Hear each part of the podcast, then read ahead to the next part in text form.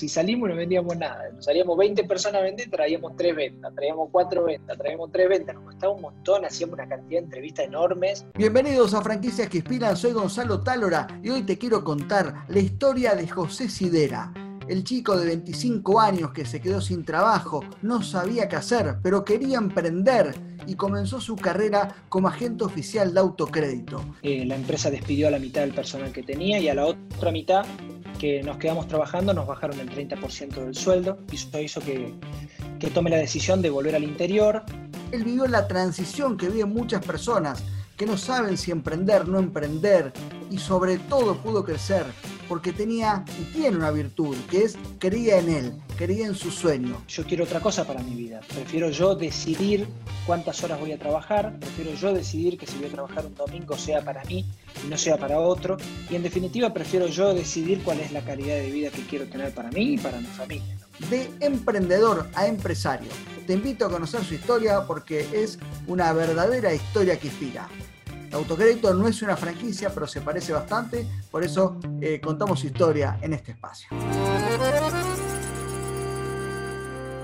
José Sidera lidera más de 65 personas de tres agencias de autocrédito en Salta y Jujuy, pero hace más de 20 años José tenía un muy buen trabajo en un banco, vino el 2001, se quedó sin trabajo y en ese momento tomó la decisión que cambiaría su vida para siempre finalizando los 2000, eh, yo estaba viviendo en Buenos Aires, eh, estaba estudiando y trabajando en Buenos Aires, trabajé en compañías como, la Caja de Ahorro y Seguro durante unos cinco años, y después estaba en un negocio financiero, en microcentro, en Buenos Aires, la verdad que me iba muy bien. Eh, estaba a cargo del producto de la tarjeta Discocar del banco Velox, y, la verdad que el proyecto estaba muy, muy bueno, nos estaba yendo muy bien, pero bueno, llegó el año 2001, en donde el país entró en una crisis eh, inédita, en donde todos los bancos y todos los negocios financieros eh, echaban gente. Eso fue lo que pasó en la empresa donde yo estaba. Eh, la empresa despidió a la mitad del personal que tenía y a la otra mitad que nos quedamos trabajando nos bajaron el 30% del sueldo, lo que fue un golpe durísimo para nosotros, para todas las expectativas y todo el crecimiento que veníamos teniendo, ya habíamos logrado cierto estatus y, y, nos estaba yendo muy bien la verdad que a mí me movilizó para tomar una decisión porque veía que si seguía en la misma dirección iba a terminar mal. Buenos Aires estaba muy, muy complicado eh, eh, a nivel contexto generalizado y la verdad que, bueno, hizo, hizo que, que tome la decisión de volver al interior a, trabajar en esta empresa que se llama Autocrédito, en la cual mi hermano ya trabajaba en ella y siempre me insistía para que me vaya a trabajar con él. ¿Por qué tomaste la, decisión de, de ir a trabajar con tu hermano?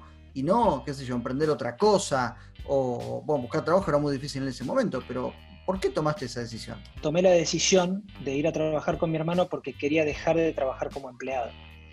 Eh, es como que me desilusioné un poco del trabajo como empleado porque, bueno, me di cuenta de que por un montón de factores externos eh, yo tenía que, eh, o sea, no podía decidir cuál era mi futuro.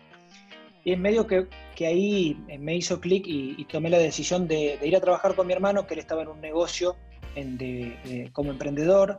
Él era agente oficial de autocrédito en Mendoza. Y, bueno, él me invitaba siempre a que me vaya a trabajar con, con, él como productor para empezar la misma carrera que hizo él. Y yo la verdad que estaba siempre acostumbrado a trabajar en trabajos en relación de dependencia, en donde tenías tus beneficios, te pagaban tu sueldo.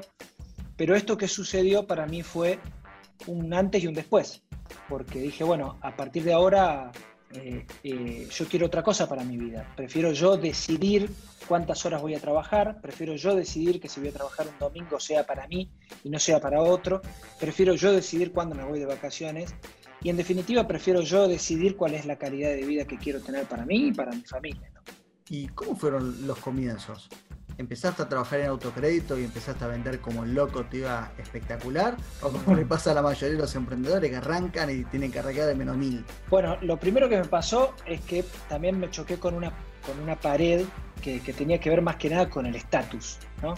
Porque yo había logrado cierto estatus trabajando en, eh, en un banco, tenía mi oficina, teníamos reuniones de staff y todo esto que pasa en las empresas. Y de repente me encontré empezando de cero con una carpeta de autocrédito eh, tocando puertas en un barrio o haciendo, no sé, estando en la guardia de un hospital esperando un enfermero para suscribirlo. Y la verdad fue durísimo el, digamos, el cambio de contexto, ¿no?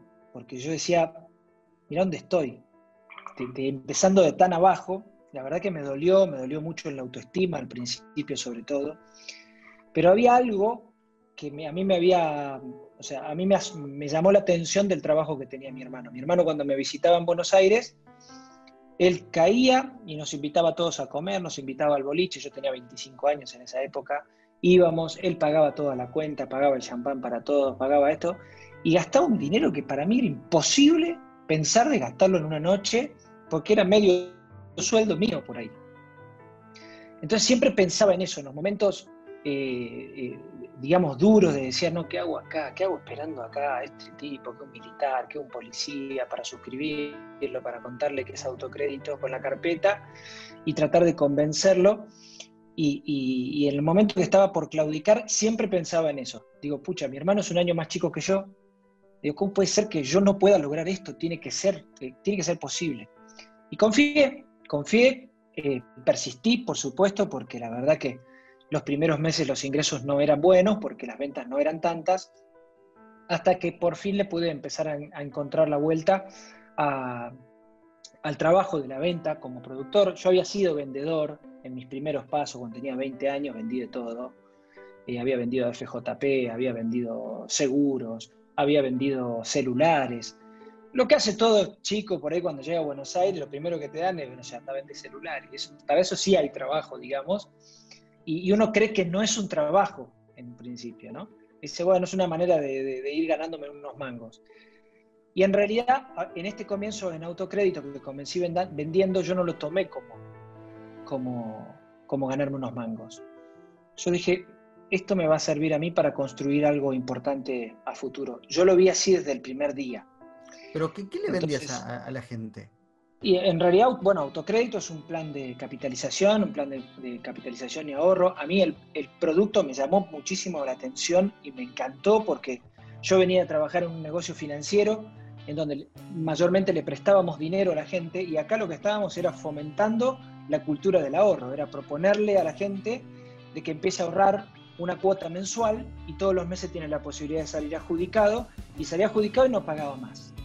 Entonces yo dije, pucha, qué bueno que está esto, salí adjudicado, no pagas más. Y encima voy generando un ahorro, a partir de la cuota 18 puedo disponer de, parte del dinero que, tengo ahorrado, como cualquier sistema de capitalización del mundo, eh, y eso va generando intereses. La verdad que me encantó y me enamoré del producto porque dije, che, está bueno, me sentía bien haciéndolo, porque digo, eh, pucha, estoy proponiéndole a la gente algo noble, ¿no? Que es ahorrar. Vos preguntás en una habitación, ¿A quién le gustaría ahorrar dinero? Y todos van a levantar la mano. ¿A quién le gustaría contraer una deuda o sacar un crédito? Y no todos van a levantar la mano.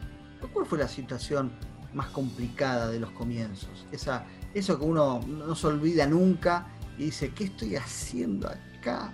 ¿No? Esto que vos decís, che, ¿cómo puede ser que no pueda vender? Imagino que te habrá pasado que, no, que, que te costaba vender planes. Sí, sí, sí, sí. Aparte, costaba vender los planes y por ahí, por ahí venías a la oficina y y se había presentado un cliente que se había suscrito hace 10 días y venía y quería renunciar porque se había arrepentido y vos te agarrabas la cabeza porque la verdad que con lo que costaba hacerlo, eh, entonces era todo el tiempo estar armando speech sobre speech sobre speech para que esto no pase y para tener mayor efectividad.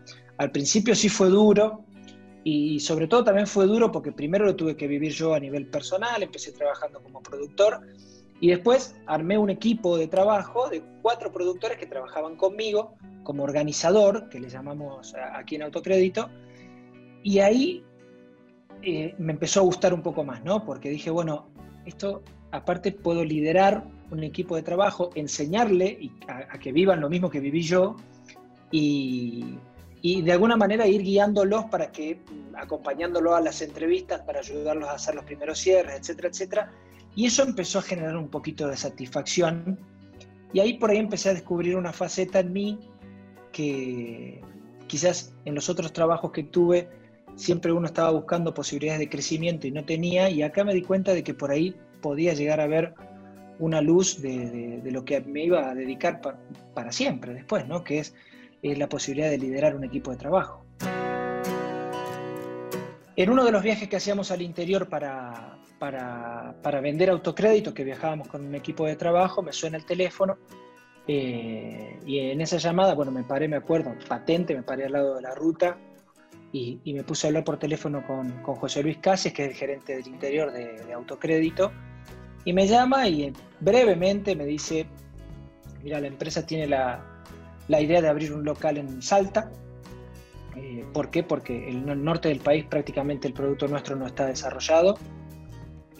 Y bueno, la pregunta es si vos te animarías a ir y radicarte en Salta para, para abrir nuestro primer local en el norte del país. Me quedé callado, lo pensé un minuto. Bueno, lo primero que pensé fue en mi hermano, porque mi hermano me había llevado a trabajar a Mendoza y dije, bueno, yo tengo que hablar con él. Hablo con él, pero mi respuesta fue sí inmediatamente. O sea, yo sentía como que me estaba preparando para algo. No sabía que iba a ser tan rápido, honestamente. Pensé que iba a pasar dos o tres años yo en Mendoza, pero esto pasó a los diez meses. Entonces yo lo único que le pedí a José Luis, me acuerdo, es si ustedes me van a ayudar y me van a guiar y me van a decir qué es lo que tengo que hacer, yo voy a hacer lo que sea necesario porque yo quiero cambiar mi vida. Y si lo tengo que hacer en Salta, me dijeron Salta, podría haber sido cualquier otra provincia y yo hubiera dicho que sí, igual, porque yo no conocía Salta. Ahí fui, me reuní con mi hermano, le expliqué la situación, él lo entendió porque él es igual que yo, eh, somos del mismo palo. Me dijo, sí, claro, eh, eh, yo sabía que esto iba a pasar en algún momento. Tampoco sabía que iba a ser tan rápido, pero bueno, hay veces que los trenes pasan, eh, no cuando uno lo, espera, ¿no? Y hay que saber subirse, ¿no? Yo en ese momento dije, bueno, yo me arriesgo, esta es mi oportunidad, estaba solo, 26 años, sin novia, sin nada que me ate, dije, bueno, este es el momento para, para jugármela, ¿no? Me acuerdo perfectamente que la noche anterior, antes de partir en el viaje a, Salta, eh, yo reuní todas mis cosas, eh, hice toda la valija, guardé todos los trajes que tenía de, mi, etapa como, como, bancario, si querés. Eh, guardé toda la ropa, los zapatos, las camisas, todo, todo, todo, todo, y se lo puse todo en la camioneta que me había dado autocrédito. Me habían dado una camioneta en comodato para que yo me vaya a empezar la gestión allá. Eh, me acompañaba un gerente regional de la empresa, Claudio Hassen. Entonces guardamos todo y nos fuimos a dormir porque al otro día a la madrugada salíamos de viaje. Cuando nos levantamos a la mañana, escucho los gritos de Claudio desde afuera que decía, no, nos robaron, nos robaron, nos robaron. Cuando salgo veo que estaba la camioneta, todas las puertas abiertas, y nos habían robado todo lo que estaba dentro de la camioneta. Yo, es más, que en las valijas había puesto lo más lindo que tenía, los zapatos, lo mejor que tenía, y el resto lo había, lo había tirado arriba, lo que, lo que sobraba, digamos que eran algunos pantalones y algunas camisas. Bueno, me quedaron dos pantalones y dos camisas. El resto se lo robaron todo. Así que la verdad que fue, fue un golpe durísimo, porque yo digo, pucha, así arrancamos, digamos, el, camino, arrancamos menos 10, nos robaron todo, porque aparte me acuerdo que cuando llegamos tuvimos que salir a comprar ropa, y yo andaba con mis dos camisas y el pantalón que tenía. Y yo, yo tenía que mostrar, digamos, de que venía bien, digamos, tenía que mostrarme sólido. Así que todas las semanas iba, cuando llegué a Salta, iba a, una tintorería que estaba en el shopping, me acuerdo, y llevaba una camisa, la dejaba lavándose y me ponía la otra. Después terminaba el día, me llevaba otra camisa y, así sucesivamente. ¿Y cómo fue tu experiencia en Salta? Cuando llegaste, ¿empezaste a vender mucho? ¿Se te complicó? ¿Cómo fue? No, la verdad que estuvo durísimo. Porque ¿qué me pasaba? Nosotros armamos una, estructura, tomamos gente y yo me tenía que parar delante de todo el mundo y yo en el curso decía, bueno, el producto es así, lo vamos a vender, vamos a salir y vamos a vender un montón. Y la realidad es que nos encontramos, nos chocamos contra una pared, ¿por qué? Porque nos encontramos porque el producto era muy desconocido, la gente no nos conocía acá todavía, desconfiaba muchísimo, entonces para nada estábamos a la altura de lo que nosotros esperábamos vender hacíamos algunas ventitas, había gente que, digamos, desconfiaba y por ahí se acercaba y decía, no, mira, me arrepentí, no, mira, me arrepentí. Entonces, todo el tiempo yo me tenía que estar parando delante de todo el mundo para decirle que crean que esto iba a funcionar y que con esto nos íbamos a... Íbamos, yo me acuerdo que decía, no, vamos a construir un imperio, decía yo, vamos a construir un imperio. yo digo, estos pibes me miraban a mí como diciendo, ¿qué imperio? ¿Viste? Pues si salimos no vendíamos nada. Nos salíamos 20 personas a vender, traíamos 3 ventas, traíamos 4 ventas, traíamos 3 ventas. Nos costaba un montón, hacíamos una cantidad de entrevistas enormes. ¿Vos, te sentabas, ¿cuál era tu espíritu? ¿Qué te decía la gente? No, la gente lo que pasa es que imagínate que le veníamos a proponer un sistema de ahorro eh, y, la gente, toda la gente lo que quería era, no, pero yo quiero ya, quiero ya resolver mi problema, quiero ya, ya, ya, ya, ya, que todo el mundo quiere resolver sus problemas rápidamente. Y acá es, teníamos que plantearle un sistema de ahorro donde es a mediano y largo plazo, y la verdad que nos encontramos con mucha objeción, sobre todo con la confianza, porque ¿qué pasa? No nos conocían. Entonces, como no te conocían, eh, eh, la verdad que los planes que hacíamos, lo hacíamos porque nos compraban a nosotros como, como personas, como proyectos, digamos, de, al carisma propio. Lo mismo pasaba con la gente que me acompañó a mí. Yo tenía una estructura comercial de 20, de 20 chicos que eran unos leones porque le ponían una actitud tremenda. Pero ¿qué pasa? Ninguno tenía un mango, yo tampoco tenía un mango. Y era todo el tiempo estar vendiéndoles la idea de que se va a poder, de que se va a poder, de que vamos a construir un imperio, de que nos vamos a transformar en una agencia enorme. Yo me lo creía. Entonces yo me lo creía para mí, no estaban los resultados. Y ellos me creían a mí, digamos.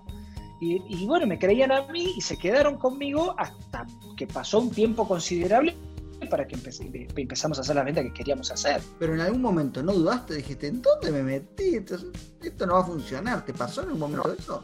Bueno, e imagínate que esta era la época, el 2001, 2002, donde muchos chicos de mi edad, en lo primero que pensaban que era en ese país. Entonces, yo te digo la verdad, yo cuando me vine a, a Salta dije, bueno, esta es la última Coca-Cola del desierto para mí. Tengo que, ¿es esta o esta? O si no, me voy del país. Y no te voy a negar que lo pensé, porque cuando los resultados no salían, yo digo, bueno, ¿cuál es la solución? Y agarro las cosas y me voy del país. Tenía amigos en Buenos Aires, decía, che, yo me voy, me voy. Y viste, sonaba, retumbaba eso, esa idea de irse. A eso sumale lo que vos extrañabas a tus amigos, lo que vos extrañabas a tus familiares porque estabas solo, que tenés que formar una coraza para, para tratar de resistir eso, porque bueno, uno está acostumbrado el fin de semana ir a jugar al fútbol con, con los amigos, o juntarte, o los hermanos, o esto que el otro, y la verdad que eh, uno tiene que hacerse fuerte en ese sentido, porque la verdad que tenías los momentos. Llegaba el domingo y estaba solo en la casa y decís, che, en el departamento, ¿y qué hago? No conozco a nadie, no tenía con quién estar, no tenía con quién hablar. Y bueno, el único que podía llamar por teléfono era José Luis Cáceres, que era el gerente, para contarle todo. Me hizo un poco de, psicólogo también, no solo de gerente del interior, para contenerme, porque claro, los resultados no eran los esperados y había que esperar. ¿Y en qué momento eh, hiciste clic y dijiste, a la pucha, esto está funcionando? En un momento determinado eh, habrán pasado 6, 7, 8 meses y, empezamos, eh, y empezaron a salir las cosas, ¿no? Como que empezamos a darle al speech justo. la verdad que le metimos mucho trabajo al principio.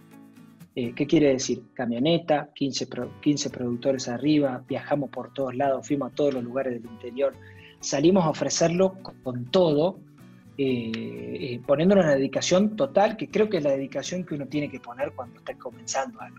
Eso no se puede negociar. Yo creo que al principio es 90% transpiración y 10% inspiración. Después para transformarlo en algo gigante sí se necesita otra cosa.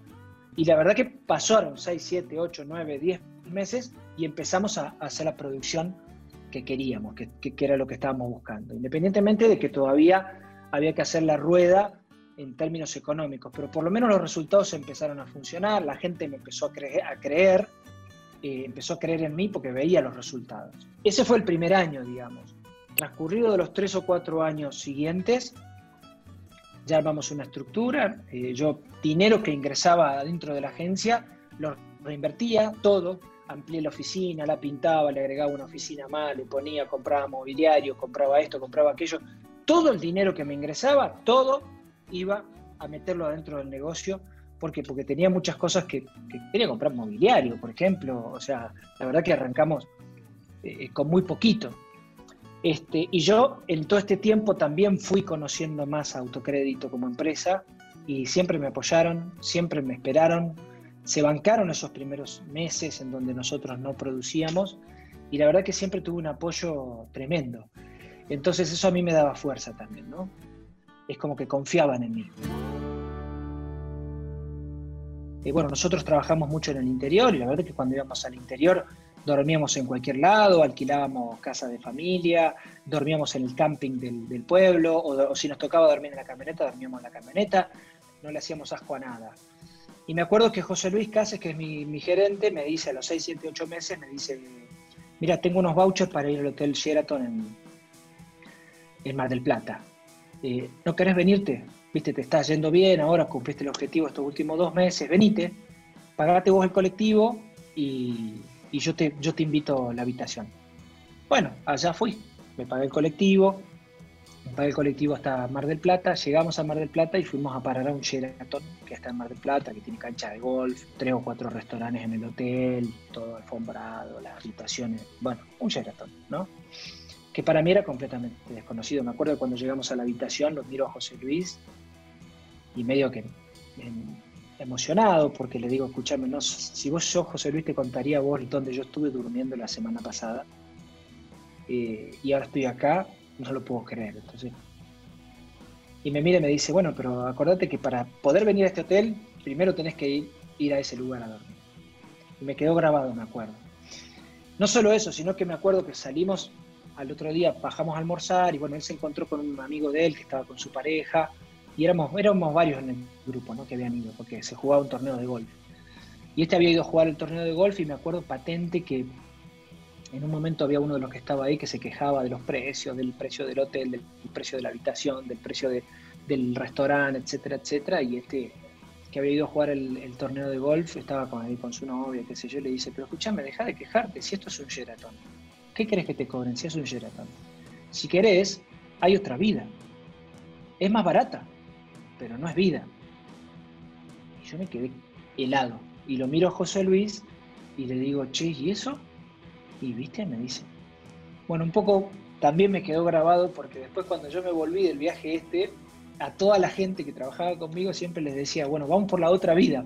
Vamos por la otra vida, vamos a meterle duro que vamos por la otra vida, pero vamos porque es más cara la otra vida. Así que medio que me quedó grabado, pero a fuego, ¿no? Me, sirvió muchísimo. Eh, ¿En qué momento vos hiciste el clic de emprendedor a empresario? Porque hoy vos manejás, liderás un equipo de 60 personas.